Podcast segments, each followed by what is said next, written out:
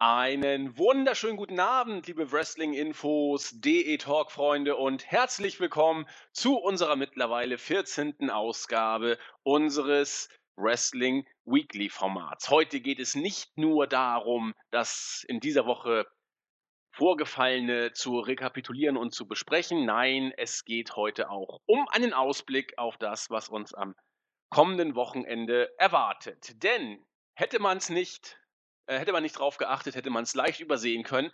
Nicht nur, dass wir am Wochenende sogar Backlash haben, eine Show des Main Rosters, nee, und das ist mir fast vollkommen zwischen den Fingern zerronnen sozusagen oder durch die Lappen gegangen. Denkt euch irgendwas aus, was man dazu sagen kann als Sprichwort. Wir haben auch ein NXT Takeover am Start. Das ist tatsächlich nicht jedermann bewusst gewesen, aber es ist tatsächlich Fakt. Wir werden darüber auch kurz ein paar Worte verlieren.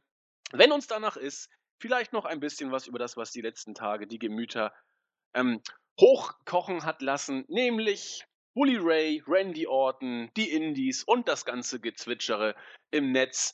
Ein klein, ja, ein, ein, ein kleines Lächeln kann man darüber vielleicht verlieren. Viel mehr ist es nicht. Oder vielleicht doch, vielleicht wird hinter solchen Tweets doch auch der Charakter mancher Menschen deutlich. Vielleicht war Randy einfach nur voll. Wir wissen es nicht genau. Darüber können wir noch kurz am Ende vielleicht ein bisschen sprechen. Wenn ich sage wir, dann wisst ihr, natürlich bin ich nicht allein. Wir haben die We Want Pfeffi Chance bitter ernst genommen, deswegen ist er jetzt wieder an meiner Seite, der Jan Pfeffi. Moin Jan. Guten Tag, immer noch, ja, nee, guten Abend kann man schon fast sagen. Moin Moin. Wer war denn, hast du eine Ahnung, wer der hier dein Edelfan ist, der dich seit Wochen immer fordert? Ich habe keine Ahnung, aber ich kann wirklich mit äh, bestem Wissen und Gehwissen sagen, dass ich selber nicht bin. Also ich hab Das habe ich ja sofort überprüft, ja, das stimmt. ich war es selber nicht, ähm, habe aber auf den einen Kommentar dazu geantwortet und habe mich jetzt doch dazu bereit erklärt, die, die Schreie nach mir, also den Schreien nach mir nachzugehen. Gnädig, wir haben ja auch äh, wochenlang an dir rumgebettelt, aber du hast gesagt, na, viel zu tun, aber heute bist du uns dann doch mal äh, entgegengekommen. Schön, dass du dich hast erweichen lassen. Das ist doch auch mal eine gute Sache. Genau, ich erniedrige mich heute zu dem Podcast hier und dann kann das gut starten. Ja, ja, warum müssen wir uns nur immer so selbst demütigen? Aber schön, dass du es trotzdem wieder machst. Und in diesem Sinne würde ich sagen, gehen wir mal rein. Was wollen wir heute machen? Auf der einen Seite natürlich die Weeklies, Raw und SmackDown, dann der, der Ausblick auf die Pay-per-Views. Ich würde sagen, wir fangen mit Raw an, halten das relativ kurz und knackig, denn äh, so viel, äh, es ist einiges passiert, aber nichts, was irgendwie die Storylines groß nach vorne bringt. Davon mal abgesehen, kann man sich ja eh fragen, was ist an Storylines überhaupt derzeit noch wirklich wichtig oder ist es einfach nur ein riesengroßes Rumgepansche und am Ende bastelt man nach vier, fünf Wochen wieder ein Pay-per-View zusammen. Mal sehen. Auf jeden Fall haben wir diese Woche ähm, die Konsequenz der Strowman-Verletzung gehabt. Kurt Engel trat vors Publikum und hat eine schockierende Nachricht für uns gehabt. Er würde ausfallen, äh, Braun Strowman. Und nicht nur sechs bis acht Wochen, wie man unkte. Nein, bis zu sechs Monate könnte Strowman ausfallen. Das ist natürlich alles nur K-Fape. Mittlerweile ist auch offiziell bestätigt, Strowman wird tatsächlich so lange nicht ausfallen. Er wird aller Voraussicht nach sogar schon zum SummerSlam wieder bereitstehen. Soweit, so gut. Man muss natürlich die Zeit jetzt überbrücken. Und man hat sozusagen alles, was irgendwie sich in der Uppercard befindet, nach einem langen, langen Anfangssegment jetzt hier reingebuckt in ein ähm, Fatal Five Match. Wen haben wir drin? Wir haben Finn Balor drin, wir haben Seth Rollins drin, wir haben Samoa Joe, wir haben den Big Dog und wir haben Seth Rollins, meine ich. Damit haben wir alle fünf, die jetzt bei Extreme Rules, meine ich, das Number One Contender Match bestreiten werden. Ja, so groß überraschend ist es eigentlich nicht. Man muss ja die Zeit überbrücken, bis Strowman wieder an Bord ist. Insofern passt es eigentlich. Ähm, zumindest habe ich so gesehen, jetzt nicht, nicht wirklich spannend, aber irgendwas muss man ja machen und die Zeit, bis Strowman wieder da ist, ist lang. Jan, wie hast du es gesehen? Also grundsätzlich finde ich die, die Ansetzung für den Pay-Per-View ganz gut.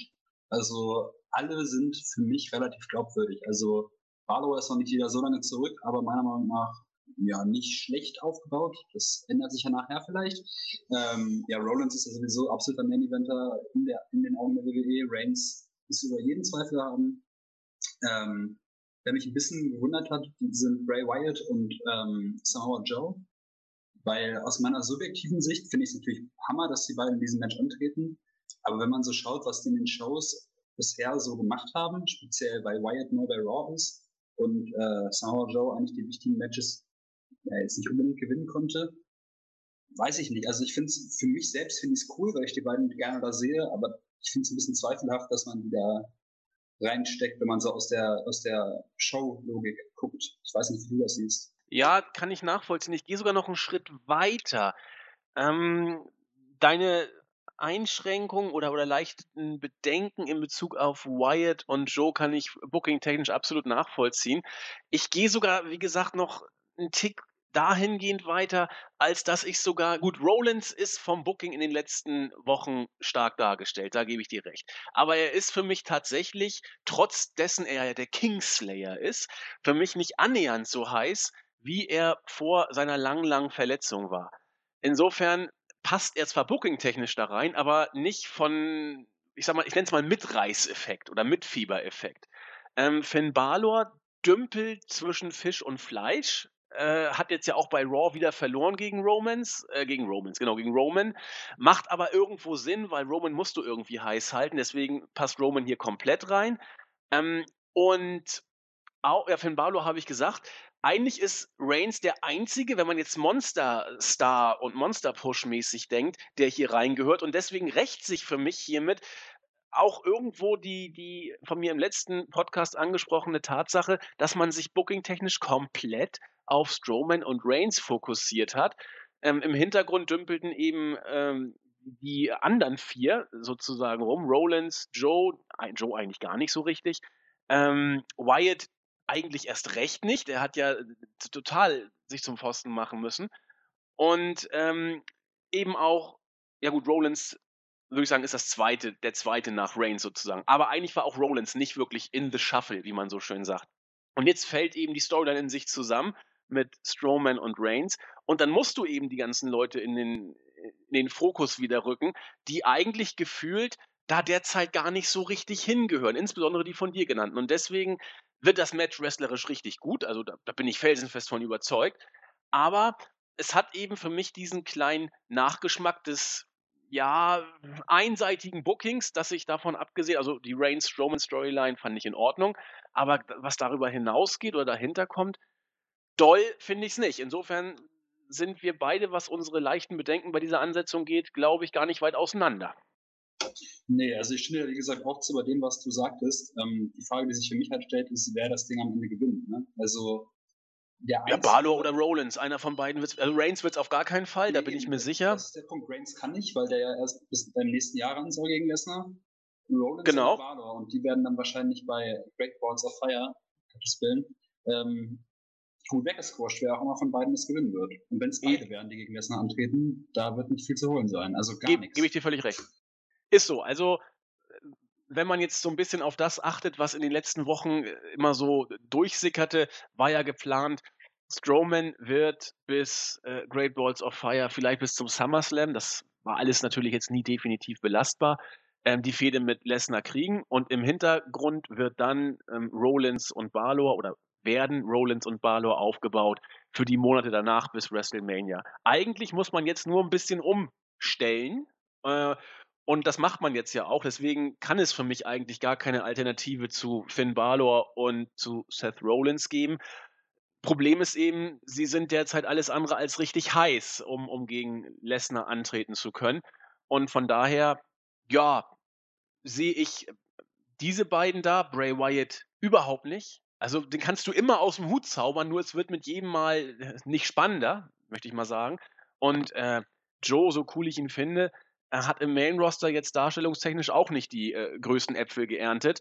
Von daher sind die für die Matchqualität sicherlich nicht verkehrt, insbesondere Joe. Aber am Ausgang glaube ich nicht, dass sie beteiligt werden. Wobei, ich meine, äh, Joe gegen Lesnar, das wäre schon eine Bombe, ne? Naja, also objektiv wäre das auf jeden Fall der Hammer. Aber die Frage ist halt, wie man das Match am Ende macht. Also, wenn man sich überlegt, Reigns hat den Undertaker in die Rente geschickt. Und äh, selbst wenn der gegen Lesnar antritt, kann man davon ausgehen, dass er trotzdem richtig auf die Fresse bekommt, wenn, auch wenn er vielleicht am Ende gewinnen würde. Und wenn man sich überlegt, wie man da Leute wie Balor oder Joe hinstellt, die Main Roster eigentlich null Aufbau hatten, oder wenn dann wenig, dann wird Lesnar die absolut squashen. Ne? Also ich hab, bin eigentlich nicht scharf drauf, dass da irgendwer gegen Lesnar antritt, den ich mag, weil das wird dem Momentum auf jeden Fall nicht gut tun. Nee, das stimmt. Wobei, es ist ja auch immer so ein Problem des Main Rosters. Ich habe ja gar kein Problem, dass alle von den hier genannten fünf gegen Lesnar antreten, von mir aus auch verlieren. Aber es ist doch immer das Ding, wie du sie verlieren lässt. Und da habe ich auch letzte Woche das, das Match äh, Ishii gegen Kenny Omega aus New Japan zum Beispiel gebracht. Ishii hat verloren ähm, und er wirkte durch diese Niederlage gestärkt. Das ist eine Kunst, die so schwer ist sie gar nicht, aber man muss sie eben auch versuchen, mal umzusetzen. Und bei WWE scheint es nicht funktionieren. Man kann auch ein, ein Finn Balor oder ein Seth Rollins durch eine Niederlage gegen Lesnar stärken, so blöd das klingt. Nur ich weiß nicht, ob die WWE das wirklich vorhat. Denn im Zweifel wird Lesnar wieder das große Biest sein, das äh, die Kämpfe dann mehr oder weniger deutlich gewinnt oder wenn nur durch irgendwelche Eingriffe von außen in Bedrängnis kommt. Und das ist bedauerlich. Und äh, deswegen hätte ich gar keine Bedenken, auch einen Joe oder so gegen, gegen Lesnar zu stellen. Nur die Art und Weise der Niederlage wäre eben relevant, dass man auf diese Weise eben die Verlierer auch äh, zu was Besonderem macht. Und die WWE ist dafür leider nicht berühmt. Ne? Genau, das ist der Punkt, auf den ich hinaus will. Also die Matches wären alle cool, aber die Frage ist halt, ob man es dann richtig angeht. Von daher, mal gucken. Genau, also Tendenz äh, Balor oder Rollins und beide werden relativ chancenlos gegen Lesnar darstellen und äh, dastehen und vielleicht danach wieder im 50-50 sumpf sich nach oben arbeiten. Man muss mal gucken, wie es läuft. Dödel der Woche. Äh, hat Sascha Banks gute Karten, oder? ja, ziemlich. Ähm, Gottes Willen, ja. Erzähl das mal und dann können wir uns darüber unterhalten, wenn du möchtest. ja, da gibt es nicht viel zu sagen. Sascha Banks hat gegen Alicia Fox verloren und äh, das war's. Das war's, genau. Also ich habe keine Ahnung, was man damit vorhat. Ich auch nicht. Ich glaube, man hat gar nichts damit vor. Äh, man will jetzt Alicia Fox vielleicht ein bisschen äh, mal wieder in den Fokus stellen, was immer Fokus da heißt bei Raw. Vielleicht hat man sich auch gar nichts dabei gedacht. Vielleicht will man Banks auch nur irgendwie rausschreiben. Ich habe keine Ahnung. Ich, ich weiß auch nicht, ob es Sinn macht, sich darüber den Kopf zu zerbrechen. Im Zweifel steckt eh nichts dahinter. Aber äh, Sascha Banks ist derzeit nicht die oberste Priorität im Mädels-Roster, könnte man, glaube ich, sagen. Mehr habe ich dazu gar nicht zu ergänzen. Schade für Sascha, aber sollte es uns groß wundern? Ich befürchte nicht. Ja. Nee, nicht, aber das, das, ist halt, komm, es ist Quatsch. Wir lassen es überreden. Denke ich auch. Weg, weg damit. Äh, genauso wenig drüber reden muss man vielleicht über äh, Dean Ambrose gegen The Miz um die Intercontinental Championship. Ähm, es war für mich klar, dass der Titel nicht wechseln wird. Es war genauso klar, dass man das Match bestimmt für den nächsten Pay-Per-View irgendwie noch meint, spannend halten zu wollen. Ergo hat man hier ein putziges bis dusseliges Finish gewählt. The Miz wollte Dean Ambrose einen Low Blow gegen. Dean Ambrose hat das gesehen, gekontert, wartet, bis der Schiedsrichter guckt. Dann hat er The Miz volle Kanne in die Eier getreten und war ganz überrascht, dass er dafür disqualifiziert wurde. Ja, gut, äh, das Ding geht weiter.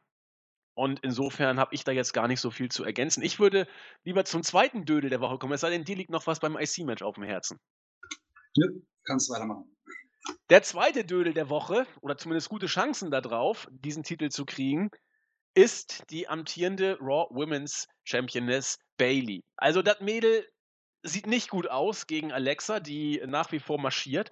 Sie greift Alexa an und wird von ihr gnadenlos verprügelt. Also das ist immer nicht so gut, wenn jemand, der im Brawl anfängt, dann einstecken muss. Die süße Bailey kommt hier auch nicht rüber wie eine Gewinnerin oder soll man damit ihr Underdog-Gimmick stärken? Das nette Mädel von nebenan kann einfach keine bösartigen Angriffe. Oder was siehst du da? Also mich verwirrt es einfach, weil Bailey aussieht wie ein ja, Dussel. Ja, sind sie auch. Also genau, was du gesagt hast, wenn jemand einen Brawl anfängt und denselbigen dann verliert, ist es immer schon ganz schön kacke. Äh, noch dusseliger kommt für mich rüber, wenn derjenige, der den Brawl anfängt und ihn verliert, auch noch ein Babyface ist. Das ergibt für irgendwie noch weniger Sinn keine Ahnung. Also Bailey hat gegen Alexa Bliss meiner Meinung nach da gerade gar nichts zu melden. Und äh, habe ich amtierende Championess gesagt? Ja, ich, ich Dovi. Ja, ich Dovi. Alexa ist, ist ja. Genau. Was ich geilsten an diesem Segment fand, war im Prinzip, was für eine Art Match da am Ende bei, bei rauskam, das angesetzt wurde. Äh, Kendo Stick on a Pole soll es ja geben. Ja. Äh, ich weiß nicht, das letzte On a Pole Match, woran ich mich erinnere, war irgendwann mal bei Raw, Dean Ambrose gegen John Cena und das fand ich schon so bekloppt. Und jetzt macht man sowas auch noch wieder beim Pay-Per-View, glaube ich. Ich habe keine Ahnung, wie man auf solche Ideen kommt, ne? Hm, ja, das Gute daran ist ja, dass zumindest Alexa Bliss dann nicht so lange nach dem Candlestick suchen muss, wie sie es diesmal ja machen musste, bis sie ihn endlich gefunden hatte. Das ist natürlich ganz praktisch. Ansonsten, ja, mal gucken. Man hat ein Gimmick-Pay-Per-View und muss ein Gimmick-Match machen. Das wird extrem. Da können wir uns mal, können uns mal drauf einlassen. Ja, mal gucken. Mal gucken, was draus passiert. Ich glaube nicht, dass Alexa Bliss den Titel gegen Bailey verliert. Bailey wird jetzt nochmal äh, auf den Deckel kriegen und, und dann war's das. Ja, so wird eben gebuckt. Highlight für mich äh, das nächste Segment oder das äh, Segment, wo Kurt Engel erstmal mit Sami Zayn telefoniert, der wieder einmal wie ein totaler Vollpfosten dargestellt wird. Nein, ruf mich nicht an, ich ruf dich an, ganz, ganz sicher. Na klar. Dann kam The Mist rein und Kurt Engel meinte, ja, bist du jetzt glücklich? Ich dachte, warum sollte The Mist denn glücklich sein, wenn er voll in die Eier gekriegt hat äh, und den Titel nicht gewinnen konnte? Mist sagte auch, nee, ich bin nicht glücklich. Ähm, dann schreit ähm, Maurice den guten Kurt Engel auf, auf Französisch an. Der brachte so ein Kauderwelsch zwischen Französisch und Englisch zurück. Und dann kommt der Drifter rein, klampft ein bisschen auf der Klampfe rum. Miss und Maurice gehen weg. Engel fragt, kann ich helfen?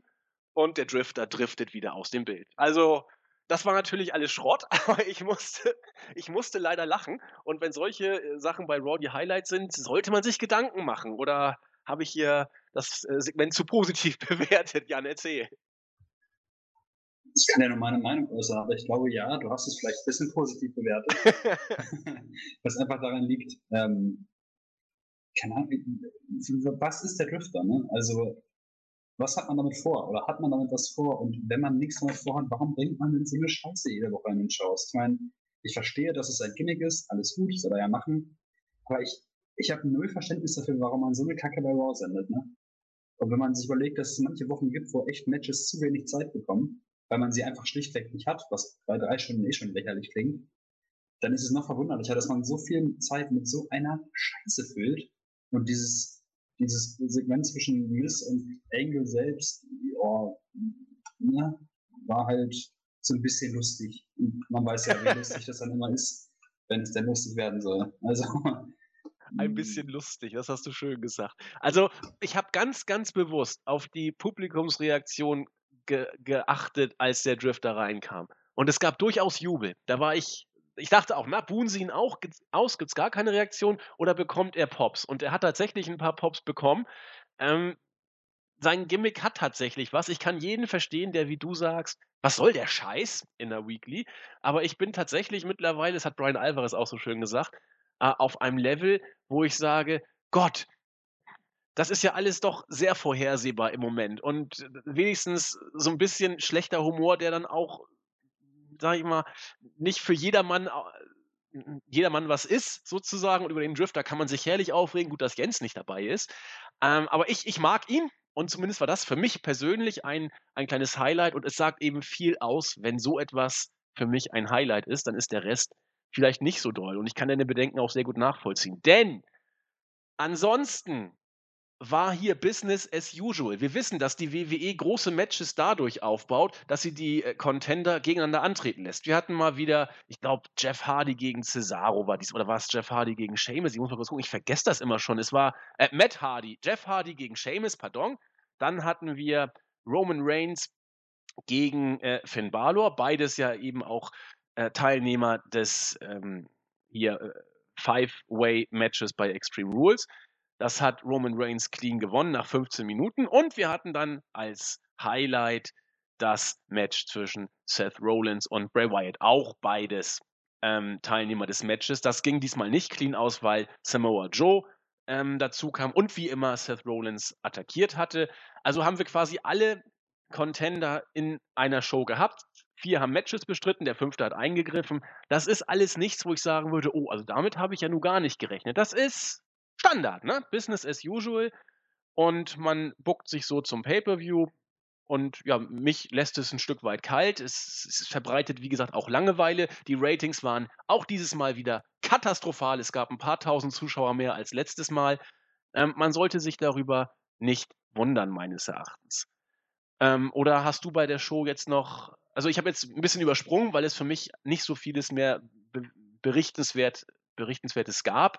Das meiste habt ihr ja eh schon gesehen. Ähm, oder hast du noch ein persönliches Highlight? Nee, ehrlich gesagt gar nicht. Also, was du gesagt hast, stimmt. Es ist wirklich, diese Ansetzungen, die man hat, sind entweder immer wieder die gleichen oder enden so, wie man es weiß. Und dann kommt im Main Event wieder ein Eingriff von Bray Wyatt, der, äh, von, von, äh, von Samoa Joe, meine ich, der dafür bekannt ist, immer wieder reinzurennen und dies und das passiert und viel Gelaber und Cruiserweights, die irgendwie nichts machen, was irgendwie relevant ist.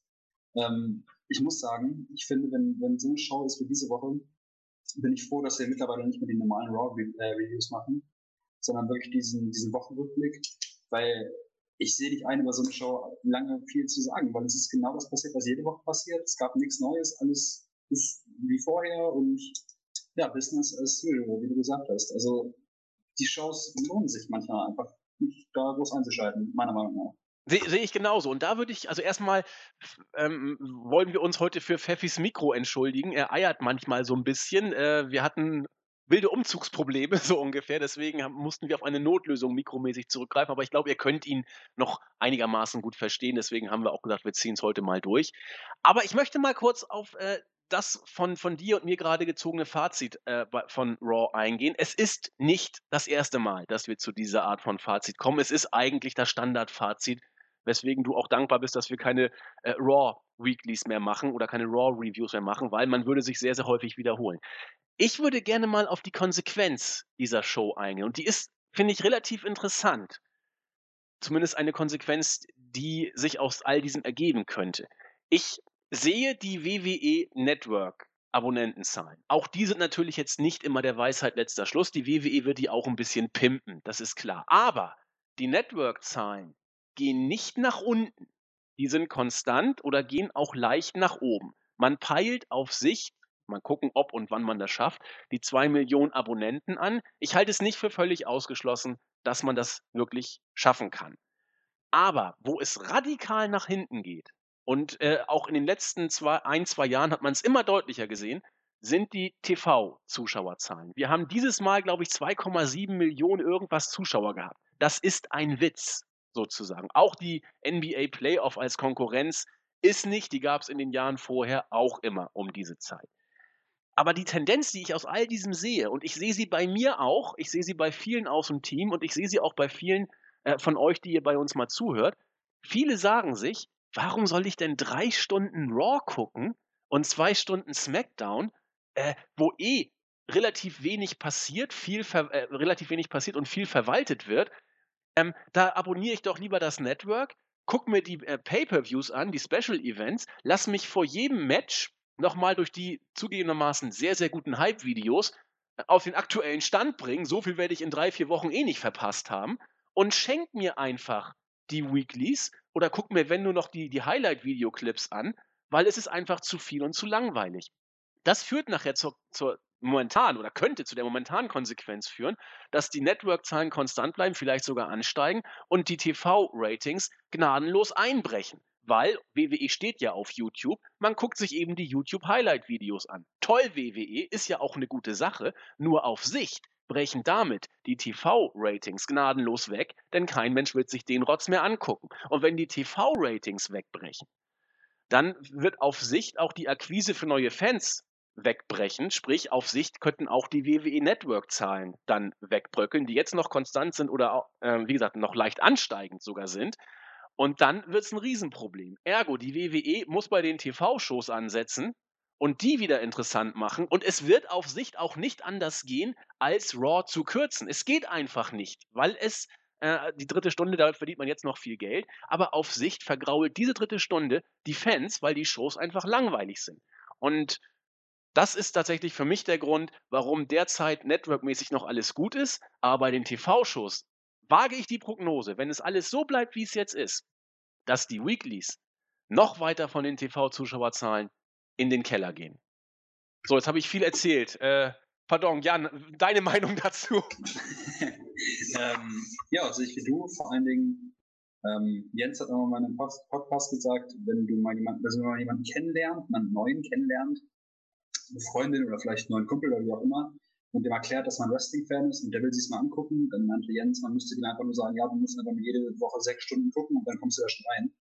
Ähm, ich finde nicht nur, dass du sechs Stunden gucken musst, äh, in Anführungsstrichen musst, um bei diesem Produkt dran zu bleiben. Du musst einfach auch sechs Stunden gucken, die eigentlich auch noch ziemlich scheiße sind. Also entweder ist das Produkt schwach oder es dümpelt halt einfach nur vor sich hin und es passiert einfach nichts. Das ist ja genau der Punkt, der mich daran so stört. Also wenn man, weiß ich nicht, wenn man jede Woche Weeklies gucken müsste, um dran zu bleiben, okay, ist viel Zeit, die man da investiert, aber ich kann es nachvollziehen. Aber wenn man die Zeit dann auch noch in Chancen investiert, die nicht mal Spaß machen oder irgendwas voranbringen, dann kann ich halt für jeden verstehen, der nicht mehr regelmäßig reinschaut. Ich gucke auch nicht jede Show, beziehungsweise zu ihrer Gänze gibt keine Show, außer es ist ein Pay-Per-View, weil ich einfach nicht sehe, da so Zeit zu investieren für Shows, die am Ende des Tages einfach kacke sind.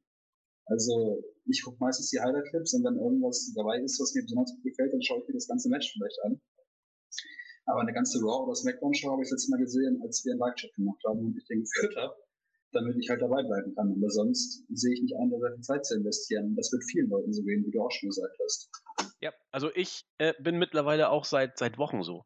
Ganz, ganz ehrlich. Also auch ich gucke mir Raw seit Wochen nicht mehr an. Also, Freunde der Sonne, das, äh, das schafft man ja gar nicht. Also zeitlich nicht und äh, das äh, übersteht man ja kaum letzten Endes, das auch noch sich äh, live anzugucken oder, oder als Aufzeichnung. Ähm, insofern gehöre ich auch zu den Leuten. Also ich passe genau in diese von mir gerade beschriebene Zielgruppe rein und ich weiß, es geht einigen so. Fragt euch doch mal selbst. Guckt ihr die Weeklies noch komplett? Guckt ihr, guckt ihr sie immer komplett? Guckt ihr euch nur Ausschnitte an? Sucht ihr euch was raus? Oder guckt ihr die Pay-per-Views komplett? Jeder guckt die Pay-per-Views komplett, der einigermaßen noch dran ist. Aber keiner oder kaum einer, doch es gibt immer noch genug, aber kaum einer guckt sich die Weeklies von vorne bis hinten heutzutage noch an. Wir können mal einen Test machen. Äh, wenn ihr die Weeklies noch komplett guckt, schreibt. Wenn ihr sie nicht komplett guckt, ach, schreibt einfach auf, ist ja wurscht. Aber ich bin mal gespannt. Die, die meisten von euch, würde ich fast mal wetten, denen geht es so wie uns. Damit kurz zu SmackDown, besser gesagt, ähm, ich würde nicht in erster Linie über die SmackDown-Show sprechen. Ich würde ganz gerne über den kommenden Pay-per-View Backlash sprechen wollen und dabei die aktuelle SmackDown-Ausgabe sozusagen begleitend besprechen und behandeln wollen. Denn wenn man sich mal die Card anguckt von Backlash als solche, muss ich zumindest für mich sagen, dass ich die als Card, so wie sie ist, richtig, richtig gut fand. Äh, es sind noch ein, zwei Matches dazugekommen, das hat es jetzt nicht besser gemacht, sag ich mal so. Aber ursprünglich Bombe. Gehen wir mal durch die jetzt äh, bestätigten Matches.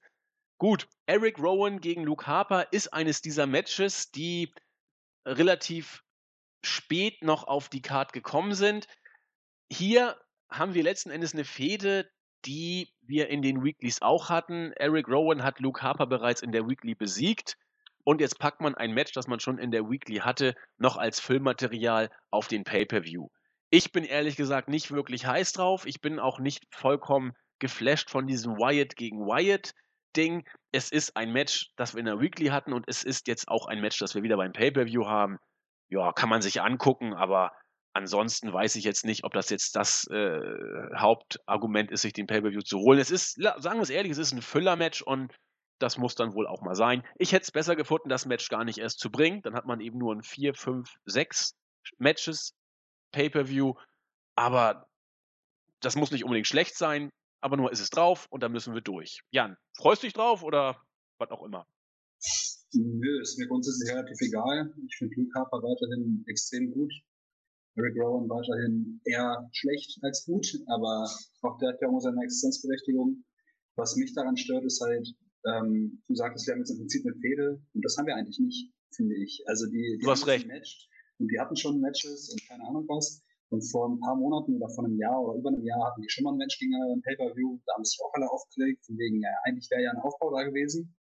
Und naja, jetzt macht man es nochmal und es wäre immer noch ein Aufbau da gewesen. Also wenn man das schon bringt, dann sollte man es meiner Meinung nach auch irgendwie sinnig bringen. Dann sollte man Harper oder, äh, oder Rowan auch gegen irgendwen stellen können und danach eine Fehde zwischen den beiden starten können. Aber so wie es jetzt ist, finde ich es relativ, relativ sinnlos. Und bei Talking Snack hat ja Rowan auch seine neue Clownsmaske da präsentiert, die er jetzt hat. Das hat man auch zwischen Tür und Angel gemacht. Also man, man gibt sich nicht mal Mühe, dass der Zuschauer denken könnte, dass es wichtig sein könnte. Wobei das Talking Smack Segment, ich habe es noch nicht gesehen, es soll ja irgendwas gehabt haben. Hast du es gesehen? Ja, also da sitzen Renee Young und Shane McMahon zusammen äh, bei Talking Smack.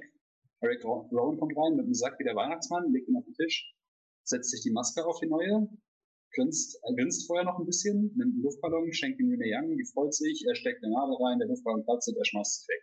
Also, ja, ich fand es persönlich gar nicht mal so toll. okay, gar nicht mal so toll. Also äh, klingt interessant, vielleicht schalte ich mal rein. Äh, mal gucken, was er draus macht. Gut, das Match selbst äh, ist eben das Match. Mal gucken. Ja, auch ein Match, das in die Kategorie ist mir eigentlich recht wurscht geht, ist das Six-Women Tag Team Match. Naomi, die mittlerweile als wohl Face auftretende Charlotte und Becky Lynch, also die guten Mädels, gegen das Welcome-Komitee Natalia, Tamina Snooker und Carmella mit ihrer schlechteren Hälfte James Ellsworth. Ja, wir hatten bei ähm, SmackDown ein Vertragsunterzeichnungssegment, das an und für sich recht langweilig war. Am Ende gab es einen Brawl, der noch langweiliger war, zumindest äh, für mich. Ähm, nun haben wir ein Match, das auch langweilig wird und danach wird hoffentlich Charlotte sich gegen Naomi um den Titel mal Gedanken machen. Äh, für mich auch ein reines Füllermatch, sehe ich jetzt nicht viel mehr drin. Jan, oder? Sehe ich genauso. Also bevor ihr jetzt denkt, wir wollen die ganze Zeit die Show schlecht reden, der Teil, der danach jetzt kommt, den finde ich deutlich ansprechender. Aber die ersten beiden Matches, also auch das Six-Woman Tag Team Match jetzt, gibt mir gar nichts. Also, ne? Genau, deswegen strafen wir es mit Ignoranz. Okay, aber, ja. Pa pardon. Nee, Wrestlerisch wird wahrscheinlich ganz okay, weil manche sind ganz gut, manche sind eher schwach. Aber es wird insgesamt, ach, es kommt, mach weiter, ist egal. Genau.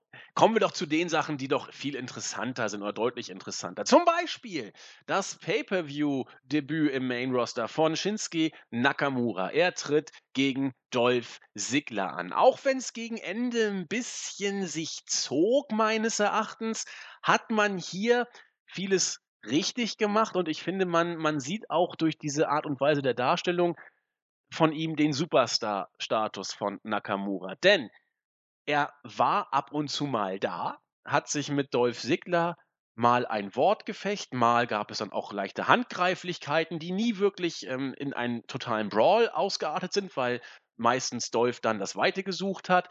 Aber man hat Shinski interessant gehalten, allein dadurch, dass man ihn nicht immer wieder gebracht hat. Das ist sowieso ein ganz guter Trick, nicht immer alles in den Weeklies zu verbraten. Gerade wenn die beiden, was ich auch gut finde, eben keine Matches im Vorfeld haben, um ein Match aufzubauen. Ich bin auch der Auffassung, dass Dolph Ziggler jetzt nicht der allerschlechteste Gegner für Nakamura ist. Es, er ist auch ganz sicherlich nicht der Beste, das ist auch klar. Aber äh, es ist ein Match, wo ich wirklich mal sagen kann, ja, würde ich gerne mal sehen. Und äh, allein schon durch so, über solche Sachen muss man sich ja bei WWE schon freuen.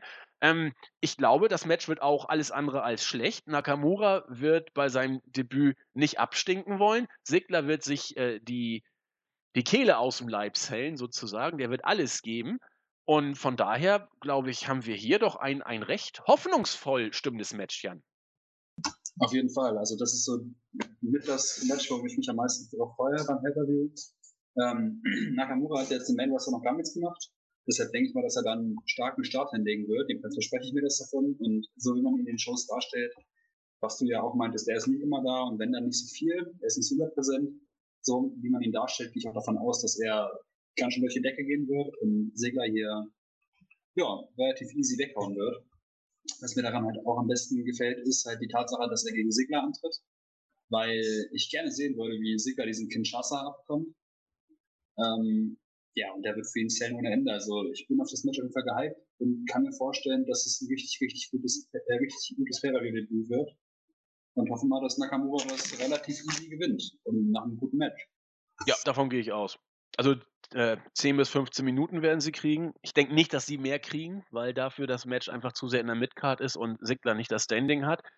Und ja, aber es wird, es wird interessant sein zu sehen, was die beiden machen. Denn du hast es schon gesagt, Sigler wird zählen, zählen, zählen. Er wird sich versuchen, overzubringen. Er wird versuchen, so, soweit Sigler das äh, entsprechend äh, realisieren kann, auch Nakamura overzubringen, was er nicht muss, denn der wird sich selbst overbringen. Das wird alles funktionieren.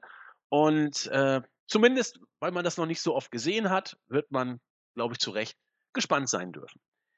Dann haben wir die Tag Team Championship. Die Usos als amtierende Champions treten gegen die Fashion Police, Breezango, Tyler Breeze und Fandango an.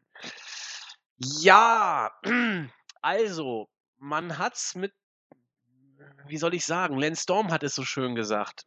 Hm, es fühlt sich bei Breezango ein bisschen komisch an, dass sie jetzt mit diesem doch eher geekhaften Gimmick, Fashion Police und so weiter, jetzt auf einmal um die äh, SmackDown Championship antreten dürfen.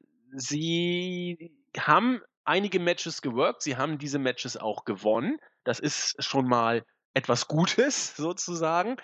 Diese, ähm, diese Videoclips mit der Fashion Police sind, sind so eine Sache. Also ich finde sie absolut in Ordnung. Ich kann jeden verstehen, der sie total zum Kotzen findet, aber sie sind eben kein Main-Event-Material sozusagen. Da sagt ähm, Lance Storm, wie ich finde, auch nicht ganz zu Unrecht, das ist bei Jinder Mahal tatsächlich, was die Darstellung angeht, schon ein bisschen anders. Jinder Mahal wird jetzt als der große böse Inder dargestellt, der auch seine Matches gewinnt, aber eben, wie soll ich sagen, etwas, etwas ernsthafter, etwas mehr Richtung Main Event. Und das wirkt bei Brisango für mich nicht ganz so.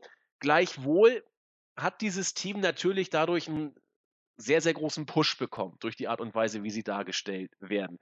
Die Usos mit ihrer merkwürdigen Kauderwelsch-Pseudo-Rap-Promo am Ende von SmackDown ähm, sind auch mit besagter Promo jetzt so schlecht nicht angekommen, auch wenn ich gar nicht so genau verstanden habe, was sie mir da überhaupt sagen wollten am Ende des Matches bei SmackDown von, von Brisango.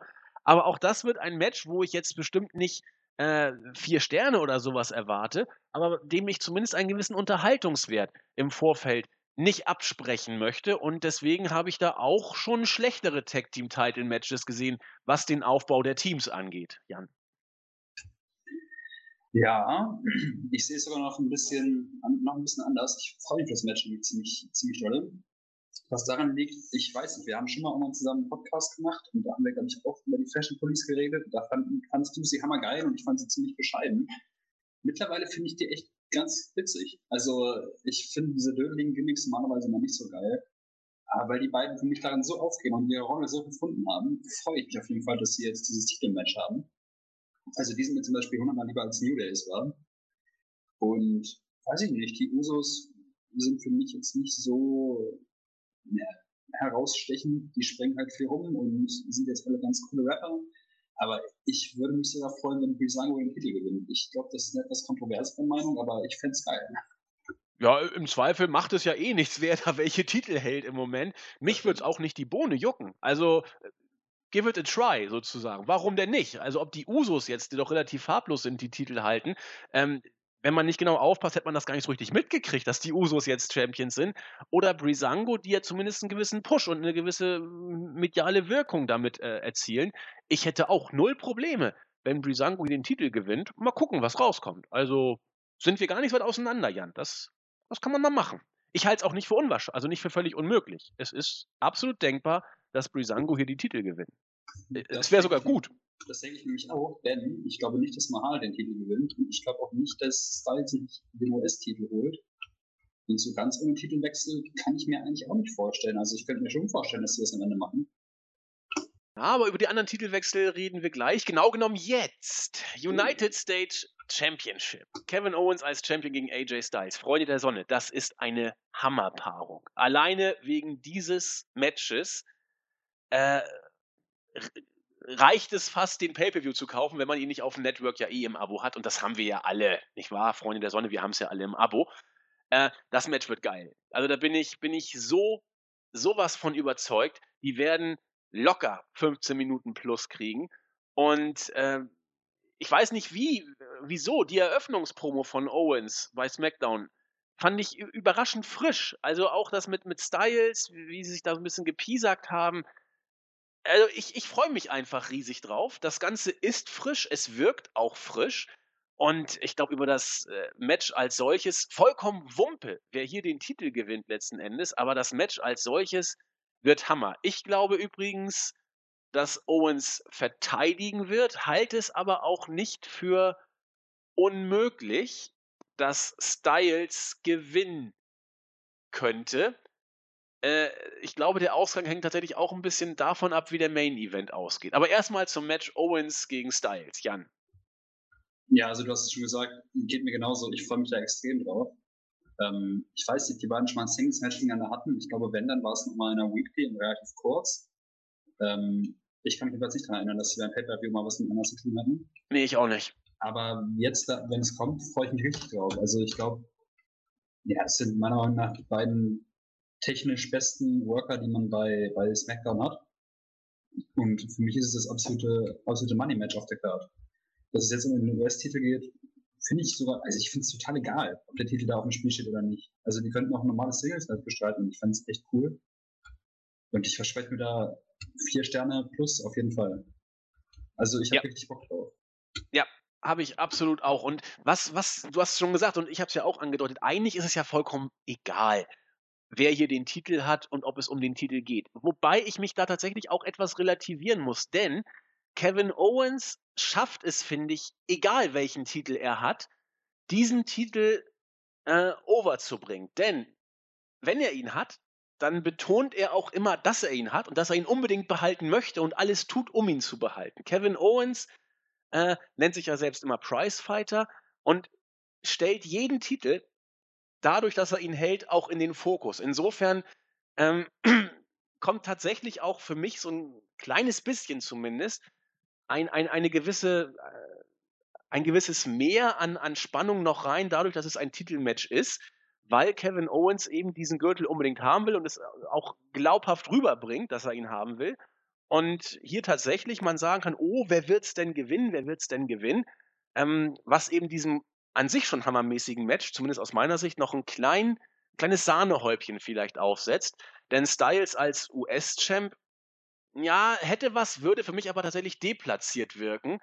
Allerdings bin ich anders als du, und damit komme ich jetzt mal zum Main Event, Randy Orton gegen Jinder Mahal, nicht der felsenfesten Auffassung, dass Jinder dieses Match zwingend verlieren muss. Ich halte es für möglich, dass er tatsächlich gewinnen kann. Es wäre falsch, in jeder Hinsicht falsch und gefährlich, wenn Jinder Mahal dieses Match gewinnt, weil er schlicht in keiner Weise reif ist für den Titel. Selbst wenn man die wrestlerischen Fähigkeiten mal außen vor lässt, was man nicht sollte bei einem ähm, Heavyweight Champion, er ist auch was seine Promos angeht, nicht Main Event tauglich meiner Auffassung nach zumindest. Und auch wenn sich in seinem Standing und seiner Inszenierung einiges geändert hat und auch wenn äh, Indien offensichtlich sehr, sehr wichtig ist für Vince, er hat auch meines Erachtens zumindest derzeit nicht, ob er es jemals haben wird, ist fraglich, muss aber abgewartet werden, dass das, das äh, Charisma in Anführungszeichen, um das Zugpferd der Liga darzustellen. Insofern wäre Jinder Mahal als Champion jedenfalls derzeit die falsche Wahl meines Erachtens. Aber wir wissen alle, wie Vince tickt. Es wäre möglich, dass Jinder trotzdem von Randy Orton den Titel holt und dann darf AJ Styles auf keinen Fall US-Champion werden, weil dann muss Styles auf sich, denke ich mal, um den Titel gebuckt werden.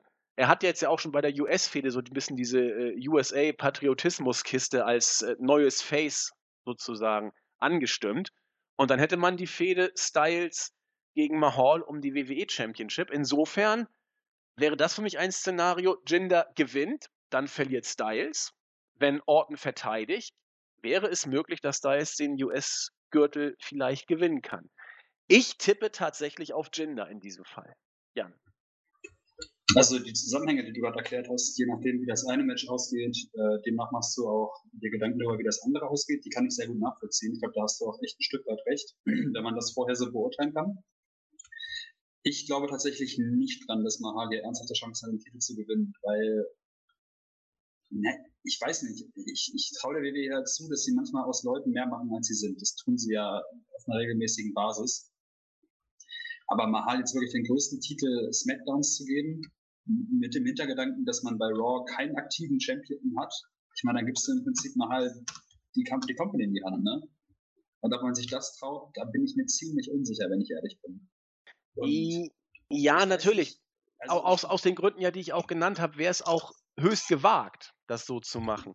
Andererseits, es ist ja mittlerweile erkennbar, dass man bei WWE derzeit, zumindest bei SmackDown, ein bisschen was versucht, um es positiv zu sagen. Man hat auf Mahal gesetzt, aus Gründen, die ja egal sind. Man tut es einfach. Und man hat Brisango einen Push verpasst, den man so nicht unbedingt erwartet hätte. Gut, du musst es auch machen bei der Rosterdichte. Du musst auch mal durchwechseln. Insofern ich weiß nicht, oder ob Vince mittlerweile sagt, es ist doch eh vollkommen wurscht, was wir machen. Hauptsache, wir machen auch mal ein bisschen was Neues. Und äh, Indien ist der, der, der, neue große Markt sozusagen. Da machen wir Millionen Network-Abonnenten und so weiter. Deswegen müssen wir äh, Jinder irgendwie aufpimpen mit den Singh Brothers. Es ist derzeit einfach alles unberechenbar. In dem Laden kann alles passieren. Aus, ähm, aus Gründen, die sich für uns Normalsterbliche gar nicht nachvollziehen lassen, vielleicht. Insofern ja, alles, was du sagst, warum Jinder nicht gewinnen sollte, gebe ich dir auch völlig recht.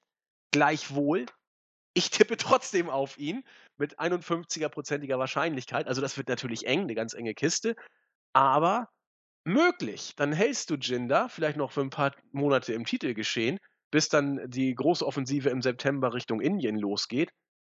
Keine Ahnung. Also du also sagst, also, Randy ich, verteidigt. Ich sage, er verteidigt. Also nicht nur, dass die Gründe jetzt für mich logisch klingen, ich, ich weiß auch nicht, ob die WWE sich traut, so einen großen Schritt zu machen. Ich glaube nämlich tatsächlich, dass es noch jemand anderen gibt, der in diesem Menschen eine gewisse Rolle spielen könnte. Und zwar Rusev, der nämlich mit Jinder vor ein paar Wochen, Monaten immer zusammen rumhingen, bis die sich zerzankt haben und äh, getrennt haben und der jetzt auch eigentlich immer wieder zurück in die Shows kehren sollte. Und ich könnte mir sogar vorstellen, dass er am Ende dafür sorgt, dass Jinder Mahal den Titel nicht gewinnt und die beiden dann anfangen zu fehlen. Das könnte ich mir vorstellen. Wäre auch ein bisschen, ist auch ein bisschen weit hergeholt, aber das habe ich jetzt irgendwie einen Tag mal gelesen. Jinder Rusev? Ja, und ich finde die Idee eigentlich ganz witzig. Und wer ist dann ja, ich hoffe, dass Rusev dann Face ist, oder? Also ich meine, für mich ist er eh das größte Babyface. Ich kann das leider nicht objektiv beurteilen, weil ich sein allergrößter Fan bin. Aber die, die grundsätzliche Idee, dass Rusev da eingreift, um sich an Jinder Mahal zu rächen, der sich von ihm abgekapselt und selbstständig gemacht hat, halte ich für möglich. Und naja, ein DQ-Finish im Main Event wäre auch nicht das erste Mal, dass sowas passiert, ne? Hm, ja, äh, zumal Rusev ja auch weinerlich verblödet dargestellt wurde in den letzten Shows. Also ideal für ein Babyface, wie WWE es da äh, bookt, könnte sein. Also ich, ich will den einen gewissen Möglichkeitsfaktor nicht absprechen. Und wenn es passiert, werde ich sagen, Jan hat's gewusst. Ich glaube da ehrlich gesagt nicht dran. Aber er war, du hast recht, nicht in der letzten Show, obwohl er da auftauchen wollte und sollte. Insofern, warum nicht? Vielleicht kommt Rusev als Babyface zurück und Lana tanzt neben ihm her, wenn er da auftaucht. Alles genau, ist alles möglich. möglich. Ähm, aber vielleicht hast du ja auch recht, am Ende sehen wir alle, dass Jinder Mahan triumphierend oben steht. Wenn das passiert, kündige ich übrigens schon mal an. Weiß ich nicht, dass ich dir eine Kiste Bier nach Hamburg schicke, weil du das vorausgesetzt hast. Mal gucken da, das kriegen wir schon irgendwie gewuppt. Möglich ist ja vielleicht auch, äh, dass ähm, Rusev ganz viel Indisch gelernt hat und äh, Jinder zum Titel verhilft. Alles ist möglich in diesem Laden. Also man muss mit allem, mit allem rechnen. Das wäre natürlich noch was ganz was Neues mit seiner russischen Ami-Freundin. Das wäre dann, das wäre dann Kulturschock. Aber hallo, die kann auch Indisch dann auf einmal. Mit russischem Akzent, weil sie Amerikanerin ist. Oder ist sie Kanadierin? Ich weiß gar nicht, was, was sie ist. Ich glaube, sie ist Amerikanerin. Amerikanerin ist sie. Ja, sie ist Amerikanerin. Ja, also wie gesagt, ähm, das ist eigentlich im, im Vorfeld der Show ein Pay-Per-View, auf dem man sich zumindest bei äh, zwei, drei, vier Matches durchaus berechtigte Hoffnung machen dürfte, dass das wrestlerisch was wird. Kurzfristig bestätigt worden sein soll. Ich habe es noch nicht verifiziert, aber es soll tatsächlich jetzt Fakt sein. Sami Zayn noch gegen Baron Corbin. Das ist ein weiteres Füller-Match, das man sich auch einfach hätte sparen können, meines Erachtens nach, weil ein Sieg sowohl Corbin als auch Sami Zayn wenig bringt. Eine Niederlage tut beiden dafür umso mehr weh. Insofern ist das ein Match, ich habe es in den in, ins Board auch geschrieben, manchmal ist weniger mehr. Also man muss nicht die Pay-per-view-Card immer so voll klatschen.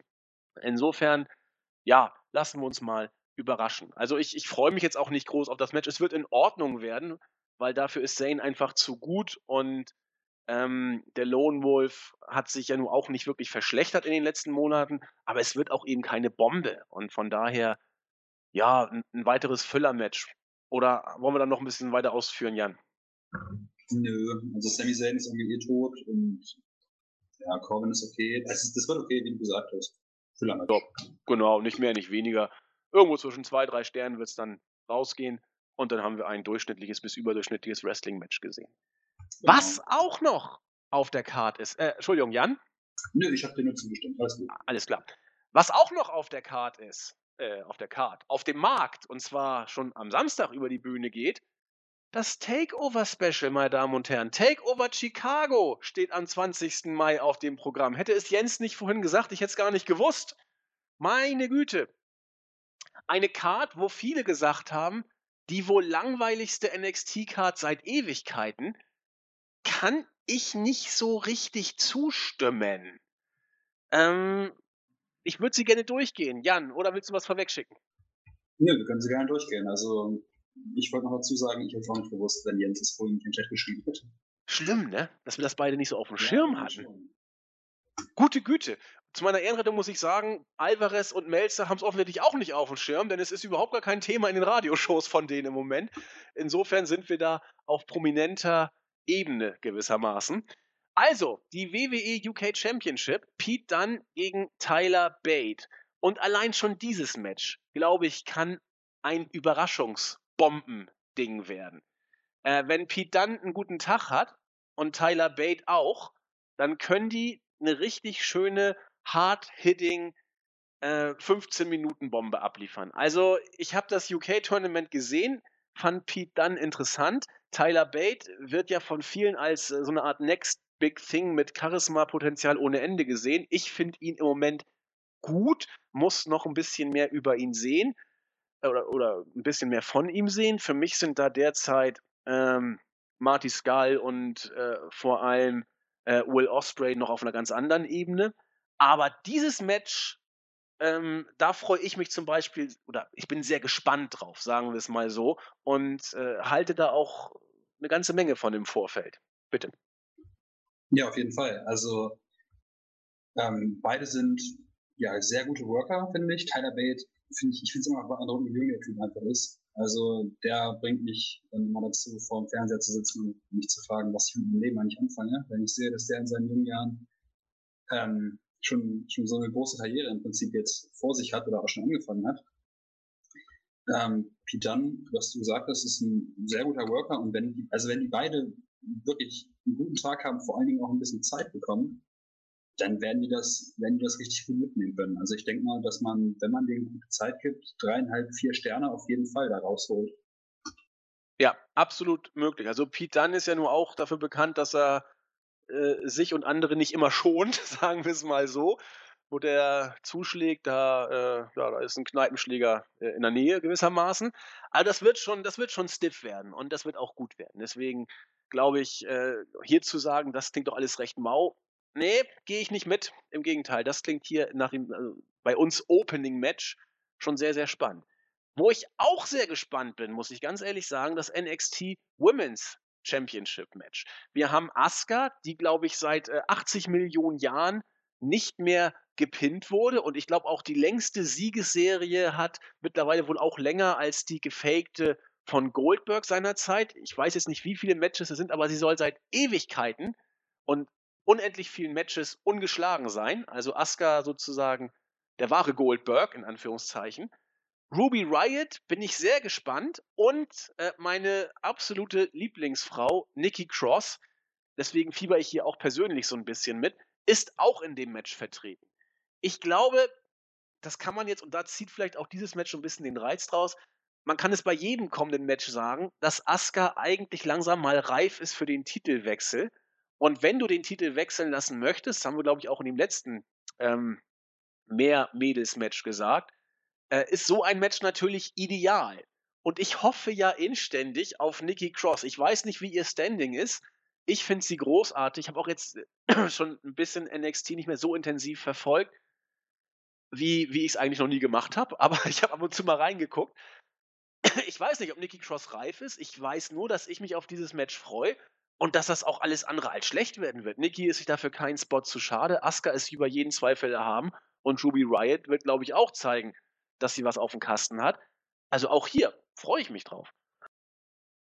Hm, ja, grundsätzlich schon. Ich glaube, ähm, was der Unterschied ist, also was, was ich zum Beispiel darunter verstehe, wenn ich im Vorfeld sage, dass ich, dass ich dieses äh, Takeover-Special relativ unspektakulär finde oder sowas, ist einfach, für mich ist relativ äh, eindeutig, ich kann mich da vielleicht auch täuschen, aber ich glaube relativ eindeutig, wie die Matches am Ende ausgehen. Also die Matchqualität selber, da glaube ich, dass da ziemlich viel rumkommt, auch bei diesem, äh, bei dem Women's Match. Also Asuka finde ich auch immer noch sehr, sehr gut, gefällt mir im Ring sehr gut. Ich mag ihren Stil, Nikki Cross sehe ich wie du.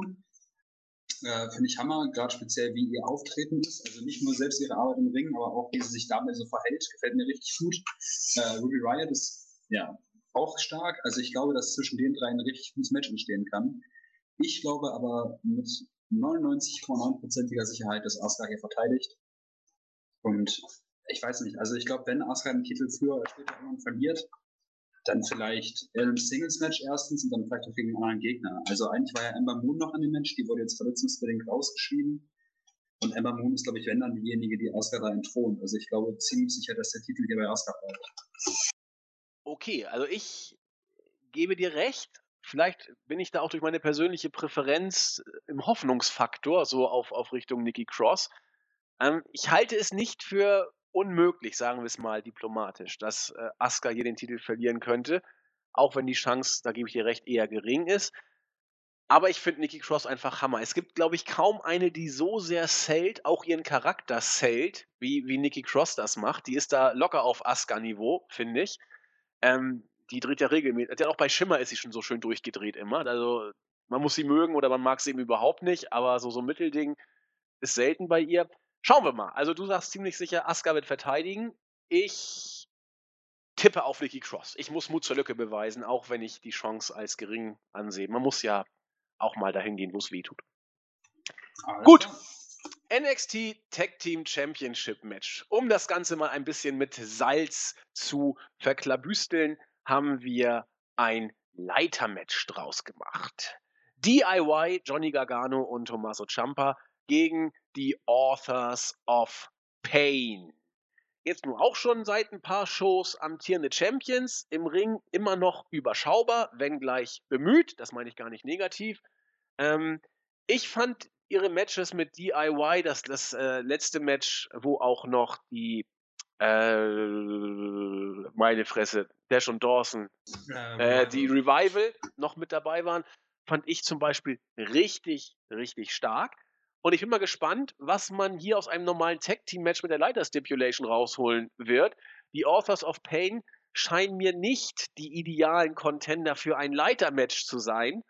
Äh, und ich weiß nicht, ob es gut ist, dass Gargano und Champa in so einem Match, das nun wirklich brandgefährlich sein kann und wie man immer wieder hört, Jahre einer Karriere kosten kann, hier noch mehr sellen müssen, um die Authors of Pain halbwegs stark darzustellen. Das wird ja irgendwelche Spots mit Leitern wieder beinhalten, die übelst auf die Gesundheit gehen. Da bin ich ein bisschen vorsichtig, ob das nicht vielleicht etwas zu viel des Guten sein kann. Ähm, abgesehen von diesen Bedenken bin ich mir relativ sicher sogar, dass Gargano und Champa mit den Authors of Pain ein gutes bis richtig gutes Tag Team Match auf die Beine stellen. Ich frage sogar fast, wer sonst außer sie?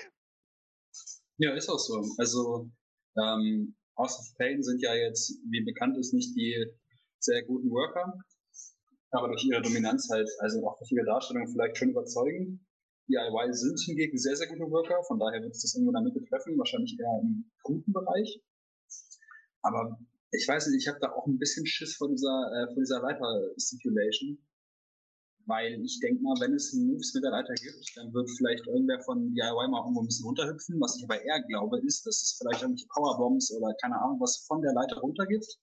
Also weiß ich nicht, dass einer von DIY auf der Leiter steht und äh, einer von den Authors of Pain greift sich den und knallt irgendwie eine Powerbomb, der kann mit der Powerbomb auf dem Ringboden. Da habe ich schon eher Bedenken. Also ich glaube, die sind einfach irgendwie noch nicht so weit und haben es vielleicht auch noch nicht so gut drauf und ich habe da echt Schiss, dass da irgendwas passieren könnte. Also das geht ja recht fix, dass man da ein bisschen falsch aufkommt und derjenige dann auch vielleicht mal ziemlich lange ähm, auf der Ersatzbank noch sitzt. Das Match selbst wird, wie gesagt, ganz gut, aber das Risiko ist wirklich hoch. Ja, ja, genau. Also der Einsatz, um ein gutes Match zu sehen, ist vielleicht exorbitant hoch und vielleicht auch nicht wert, so ein Match zu haben für das, was es eben an Risiko mit sich bringt. Denn davon können wir ausgehen, Gargano und Champa werden sich hier den Arsch absellen, so wie sie es immer machen, weil sie einfach ja. so sind. Und dass die Authors of Pain nicht immer safe worken, haben wir mal bei der äh, ihrer Double Power Bomb gegen zwei Jobber gesehen, wo ich dachte, meine Güte, der eine müsste doch jetzt schon längst tot sein, als sie da den einen auf den anderen noch aufgeballert haben, äh, wo sie sich völlig vertan haben vor, vor zwei, drei Monaten. Gute Güte. Ähm, hoffen wir, dass es gut ausgeht. Main Event. Für mich tatsächlich ähm, ein bisschen farblos. Man muss aber sagen, dass die NXT Main Events das in den letzten Monaten öfter mal waren. Bobby Roode gegen Hideo Itami. Itami ist wieder da. Itami ist jetzt kein großer Faktor in den letzten Monaten gewesen, weil er eben verletzt war. Auch beim letzten Takeover hat er keine große Rolle gespielt, eigentlich gar keine. Und nun ist er im Championship-Match. Eigentlich dürfte er hier keine Chance haben. Ich weiß nicht, ob man versucht, jetzt auf ihn zu setzen, äh, um einen überraschenden Titelwechsel durchzubringen. Das ist das NXT-Booking eigentlich nicht. Vielleicht wäre es tatsächlich glücklicher, Bobby Roode noch ein paar Monate stark darzustellen, denn der nächste Fädengegner sollte, wenn man eigentlich äh, vieles richtig macht und die letzte ROH-Show sich angeguckt haben, vielleicht nicht mehr weit weg sein und lange auf sich warten lassen. Äh, so wie das hier gebuckt wurde, kleiner äh, Ausblick auf das letzte Ring of Honor Event, äh, War of Worlds hieß das, glaube ich, der letzte Pay-Per-View. Da wurde Adam Cole nach seinem letzten Match bei Ring of Honor auch aus dem Bullet Club geschrieben, nach einer Attacke von den Young Bucks und einer Videobotschaft von, von Kenny Omega unter großem Jubel von Marty Skull, der dem Bullet Club beigetreten ist, wurde Adam Cole nicht nur aus Ring of Honor rausgeschrieben, sondern auch aus dem Bullet Club. Das heißt, New Japan ist mehr oder weniger deutlich auch raus, was die Zukunft von Adam Cole angeht, sodass da drei große Buchstaben am Himmel erscheinen. Genau genommen sind es sechs, nämlich WWE und NXT. Es gilt als sehr wahrscheinlich, fast sicher, dass Adam Cole zu NXT geht, vielleicht schneller als man glaubt. Und da wäre eigentlich der richtige Gegner doch äh, Bobby Roode. Und deswegen glaube ich eigentlich nicht, dass Itami hier den Hauch einer Chance hat. Richtig, genau richtig, was ist auch das, was ich mir vorstelle. Also Itami, weiß ich nicht, schön, dass er jetzt mal im Main Event steht, ist auch ein guter Worker, ohne Frage, aber ich glaube, gerade bei diesem Verletzungsrisiko, was er in den letzten äh, Jahren im Prinzip äh, mit sich brachte, glaube ich nicht, dass man in ein Main Event äh, von NXT fest reinstecken wird. Ähm, vielleicht, wie gesagt, was, was ich auch denke, ist wirklich ähm, Adam Cole am Ende derjenige, der vielleicht bei NXT Takeover ja, auftritt, also erscheint. Wenn nicht, äh, bin ich mir sicher, dass er in den nächsten ja, Wochen wahrscheinlich schon irgendwann kommt. Und wie gesagt, also ich bin mir ziemlich sicher, dass Bobby Roode hier verteidigt. Das Match selbst wird wahrscheinlich auch nicht, nicht übel. Ich kann mit Bobby Roode im Ring nicht viel anfangen. Ich glaube, dann mache ich ziemlich unbeliebt. Äh, ich finde, man merkt mir das Alter ein bisschen an. Von daher vielleicht ein bisschen weniger zum Match als zum Ausgang selbst. Also, dass gut verteidigt, ist für mich relativ sicher. Dann, dass Adam Cole am Samstag schon auftritt, hm, glaube ich eher weniger, würde mich aber sehr freuen. Wäre Hammer, ne? Ja, wäre auf jeden Fall der Wahnsinn. Aber wenn es das letztendlich auf Root gegen ähm, Cole hinausläuft, kann ich mir sehr gut vorstellen. Wobei man ja auch vielleicht noch äh, Drew McIntyre im Hinterkopf haben muss, der jetzt auch wieder da ist ich habe in den letzten Wochen zugegeben auch nicht so viel NXT verfolgt, aber der vielleicht auch nochmal ein, ein Thema für Main Event ist. Ne? Also da ist vielleicht in der näheren Zukunft hoffentlich wieder mal ein bisschen mehr möglich, als es in letzter Zeit der Fall war. Auf jeden Fall. Wobei ich weiß nicht, ob McIntyre von 0 auf 100 sofort in den NXT Main Event passen könnte. Adam Cole könnte es ohne Frage sofort. Gut, das McIntyre war bei TNA ja nur auch eine gewisse Größe, das kann man ja schon sagen. Er war bei mhm. Evolve auch ne, ein Faktor, das stimmt schon.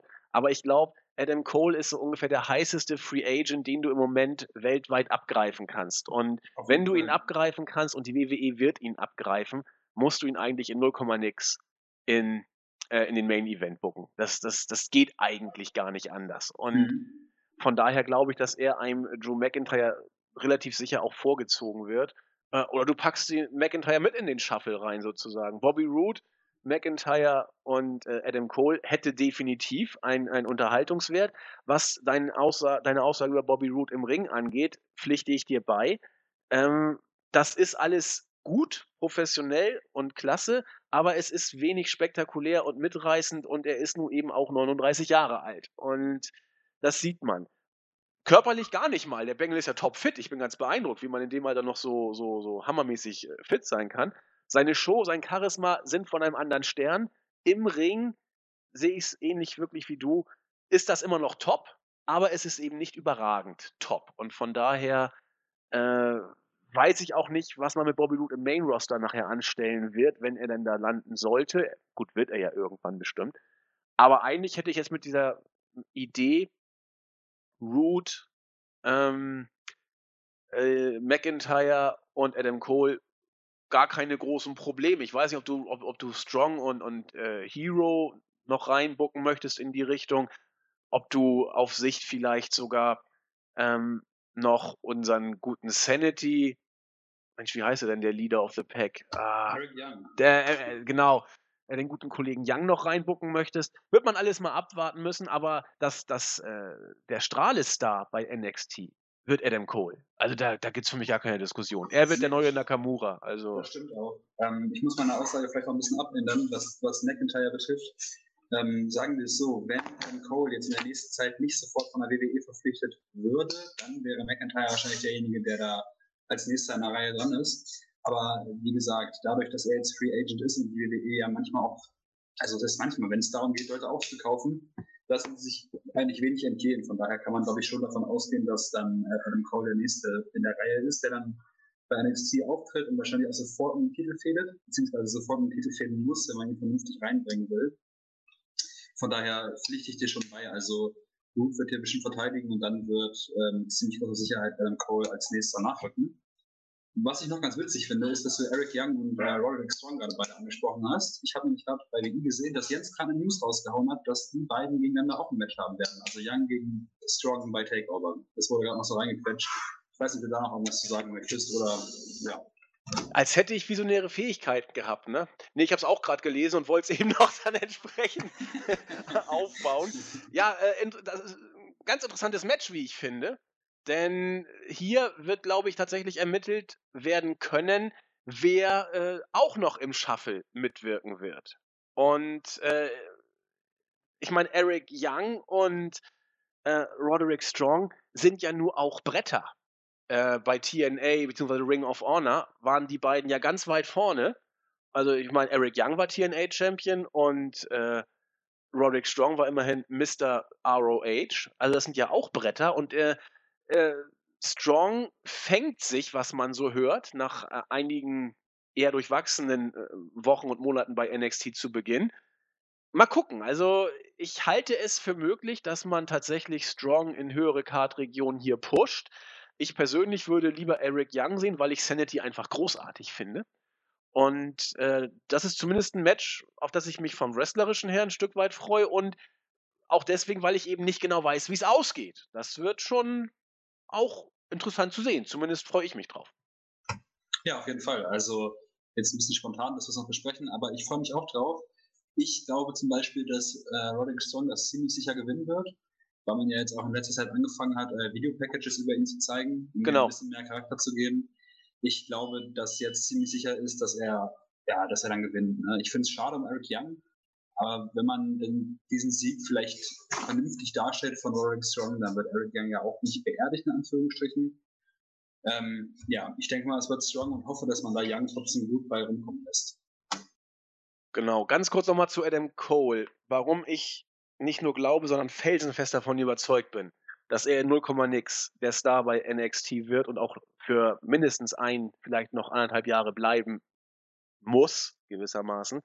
Ähm, man hatte immer bei NXT Leute, wo man das Gefühl hatte, ja, das ist eigentlich jetzt die Creme de la Creme, die Krupp de la Krupp, die man so kriegen kann. Wir hatten ähm, Kevin Owens als Champion. Wir hatten Sami Zayn als NXT Champion. Wir hatten Finn Balor. Wir hatten Joe. Das war immer alles ein Brett. Wir hatten Nakamura, der das Ding dominiert hat. Und dann hatte sich's tatsächlich, also ich, ich weiß es noch wie gestern, als äh, Bobby Roode gegen Nakamura den Titel gewonnen hat.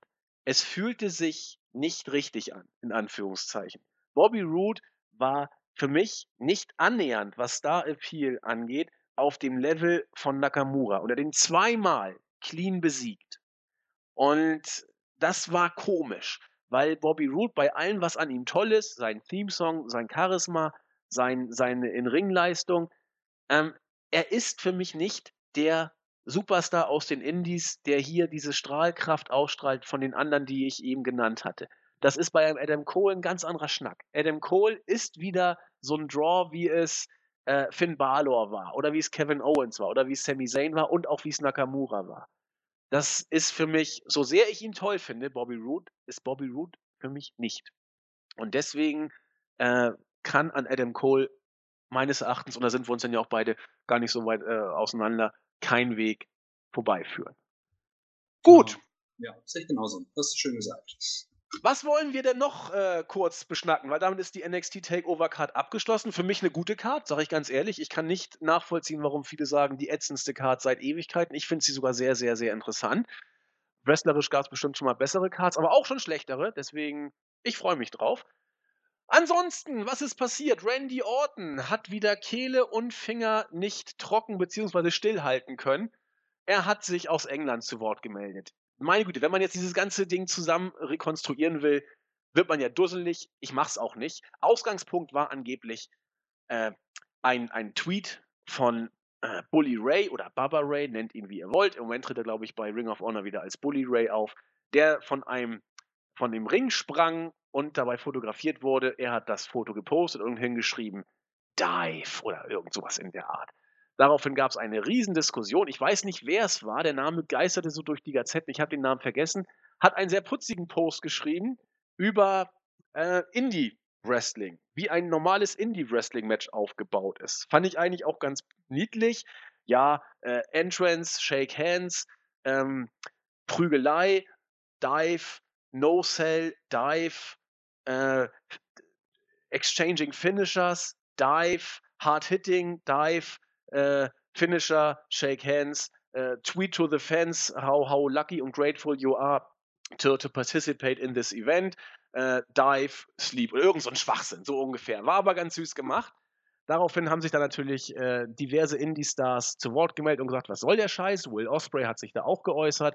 Und auch Prost Randy Orton nach Beginn, nach Ende der SmackDown-Tour durch äh, Europa hat er sich auch genötigt, irgendwas dazu zu schreiben, sowas wie, ja, ja, taucht ihr mal so durch die Gegend äh, und freut euch, dass ihr vor 180 Fans auftreten dürft, die 8 Dollar bezahlen. Ich trinke mal gerade ein paar Drinks nach der erfolgreichen Smackdown-Tour. Wir haben Milliarden von Euros, äh, von Dollar verdient und am Ende ist es ja nur, kommt es nur darauf an, wie viel Ärsche ihr in die Sitze bekommt. Headlock war sein letztes Wort oder sowas in der Art. Katastrophal. Daraufhin gab es dann viele Diskussionen. Mich wundert eigentlich, dass keiner mal so ein typisches WWE-Match beschrieben hat. Das wäre, glaube ich, noch einfacher gewesen als so ein Indie-Match und es wäre auch noch langweiliger gewesen. Ja, auf jeden Fall hat das irgendwie die Gemüter extrem beschäftigt, diese Switcher-Aktion. Äh, Randy Orton, ein freundlicher Herr von nebenan, wenig verwöhnt, bodenständig, gar kein Arschloch. Insofern äh, zeigt Randy da das Gesicht, das er immer hat. Der Tweet ist mittlerweile wohl gelöscht. Ich habe es nicht recherchiert, aber Randy Orton rudert zurück. Erheiternde Geschichte oder fühlst du dich in einer Indie-Ehre gepackt? Hm, also mich persönlich hat das jetzt nicht eingegriffen, was aber einfach daran liegt, dass ich auch kein großer, ähm, kein riesen Indie-Fan bin. Ich schaue gerne mal Indie-Matches und ähm, ja, keine Ahnung, es hat mich jetzt persönlich natürlich nicht gekränkt, ähm, aber ich finde es ich find's einfach sehr respektlos, sowas zu schreiben, was einfach auch vordergründig daran liegt, ähm, ja, es ist ein bisschen doof, das zu erklären. Wenn jemand ähm, viel hart arbeitet und sich damit seinen Weg nach oben irgendwie sichert und dann sowas schreiben würde, wäre das schon irgendwie wieder verzeihbar. Wobei jemand, der sich hocharbeiten müsste, wahrscheinlich sowas niemand schreiben würde, weil er das ja alles kennt und auch, auch mal in einer Position war, wo er nur in kleinen Hallen aufgetreten ist. Ähm, speziell Randy Orton macht sich für mich da so mega unsympathisch, weil er halt einfach alles, was er hat, ähm, bekommen hat. Ne? Also ja, sein Nachname sagt ja schon viel. Genau, also natürlich, äh, er tritt trotzdem jede Woche mehrfach auf und das ist ja auch ein harter, harter Terminplan und so weiter und so fort, aber dass er überhaupt da ist, wo er ist, das hat er sich in der Form eigentlich, das klingt jetzt sehr hart, nicht verdient. Also wenn er den Weg gegangen wäre, den andere Leute hätten, äh, äh andere Leute gehen mussten, dann hätte er es wahrscheinlich nicht dahin geschafft, wo er jetzt steht. Und, ähm, er hätte es auch gar nicht versucht. Nee, aber gerade deshalb finde ich es halt sehr respektlos. Er wird halt irgendwie reingeboren. Das kann man ja auch niemandem absprechen, soll er auch machen, aber sich dann so zu verhalten, das finde ich einfach sehr, sehr krass daneben. Ja, kann ich absolut so nachvollziehen. Also Randy Orton sieht verdammt gut aus. Das kann man schon so sagen. Er ist charismatisch, er ist hübsch, das weiß er auch alles. Wenn man seinen Vater sieht, fragt man sich eigentlich, wieso, denn Cowboy Bob Orton sah ein bisschen anders aus nachher, aber ist ja wurscht. Aber Cowboy Bob Orton ist äh, eine Legende. Die ganze Orton Family, das ist ein Begriff im Wrestling. Randy Orton, er arbeitet bestimmt hart, natürlich. Er sieht, er auch trainiert viel und so weiter und so fort. Aber er musste nicht die Ochsentour gehen er ist nicht den Weg gegangen, den ein Daniel Bryan gegangen ist, ein CM Punk oder was haben wir jetzt aktuell im Roster? Äh, Kevin Owens, Sami Zayn sozusagen, die sich wirklich durch die kleinsten Hallen gekämpft haben, weil sie Wrestling toll finden und irgendwann äh, Anfang der 30 dann auch den Schritt zu WWE geschafft haben, Daniel Bryan einen kleinen Schritt früher. Das ist Orton eben nicht. Er ist insoweit, trotz aller harten Arbeit, mit dem silbernen Löffel im Mund geboren worden und wurde auch von WWE ganz, ganz früh in den absoluten Main Event gepusht. Legend Killer, was haben wir nicht alles gesehen bei Orton? Und äh, dann so zu reagieren auf, auf die, äh, ja, auf das Indie-Gesocks sozusagen, die ja auch nur ein paar Superkicks drauf haben. Grüße an die Bugs. Äh, das ist vielleicht ein bisschen wenig diplomatisch, um es mal so zu sagen. Wir, wir wollen da jetzt auch gar nicht so großes Fass aufmachen. Es war äh, so, so eine Geschichte, die einige zum Schmunzeln gebracht hat. Man muss es nicht ernst nehmen, wobei man vielleicht auch einiges über die Charaktereigenschaften einiger Menschen durch diese Tweets erkennen kann. Randy hat diesen Post ohne Not abgesetzt.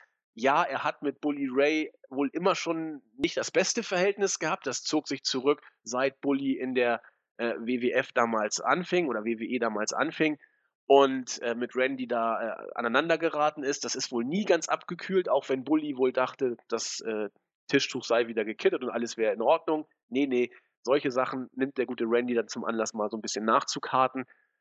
Und ich glaube, denkt euch euren Teil, wenn ihr wollt. Irgendwo haben wir die Tweets bestimmt noch äh, drin. Ich rufe jetzt nicht auf, im Netz das nachzugucken, denn solche Sachen mache ich in gar keiner Weise mehr. Und äh, egal welche Tweets das sind. Von daher ähm, aber man kann da einiges zu nachvollziehen, wenn man das möchte.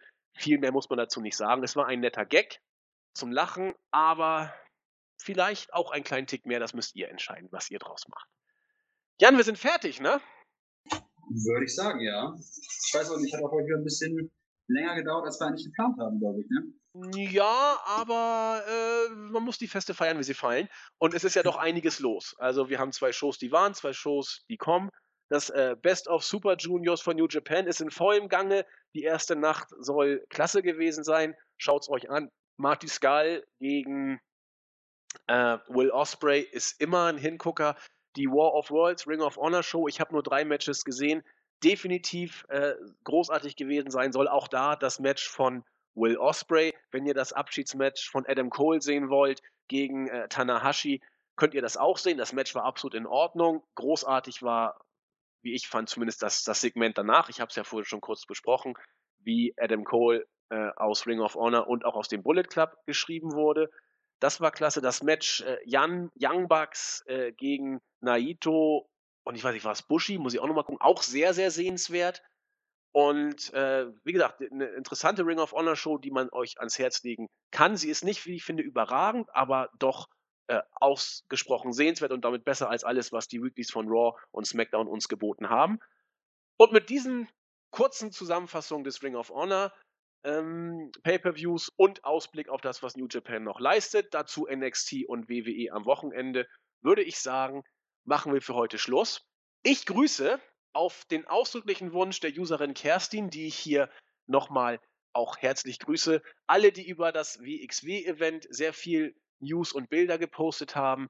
Die da sind der Grollenfloh, Razer, Kotzel, was für ein Name, Chris Jenkins und unser Julian, Fake Julian, der JE2601. Herzliche Grüße an euch und nun darf Jan grüßen. Ähm, ja, ich grüße die Leute einfach mal auch. Ich habe davon selber gar nichts so viel mitbekommen, aber gesehen, dass das Interesse im Wort auch relativ hoch war. Von daher immer schön, wenn die Leute, die auch bei uns lesen, ein paar Sachen einschicken und wir dann auch ja, dass ich nicht auch einen gewissen Eindruck kriegen oder auch vielleicht an die Leute vermitteln können, wenn wir die Bilder halt irgendwie posten oder übernehmen. Äh, ansonsten grüße ich den Jens, der anscheinend heute eigentlich nicht mitmachen wollte. Der hat wahrscheinlich keine Lust gehabt. Ich hätte mich Der hat immer viel zu tun. Ja, ich, ich weiß, er ist ja immer sehr beschäftigt. Ähm, und ansonsten gucke ich mal, wer online ist. Grüß den Asperger Crow. Ja, den kann man immer grüßen. Da ist kein Wunsch an der falschen Stelle, äh, kein Gruß an der falschen Stelle bei ihm, deswegen grüße ich ihn auch nochmal kurz. Haha. Ansonsten grüße ich euch alle anderen auch ganz herzlich. Nächstes Mal wieder auf die Startseite und auf YouTube ein bisschen wildern, da kommen ja auch immer viele Ansagen. Wir bitten nochmal die Soundqualität zu entschuldigen, arbeiten daran. Das nächste Mal wird es wieder etwas besser. Ähm, schön, dass ihr da wart, schön, dass ihr ausgehalten habt. Habt ein schönes Wrestling-Wochenende oder ein sonstiges gutes Wochenende. Genießt das gute Wetter. Schön das schöne Wetter genießen, ja. Äh, auch wenn wir das nicht sagen dürfen, ich sage es trotzdem, Jan und ich werden bestimmt ein Bierchen trinken. Nicht miteinander, aber wir werden aneinander denken. Und in diesem Sinne habt ein schönes Wochenende. Jan, abschließende Worte? Nö, das war schon sehr schön. Da können wir belassen. Alles klar, macht's gut. Tschüss. Tschüss.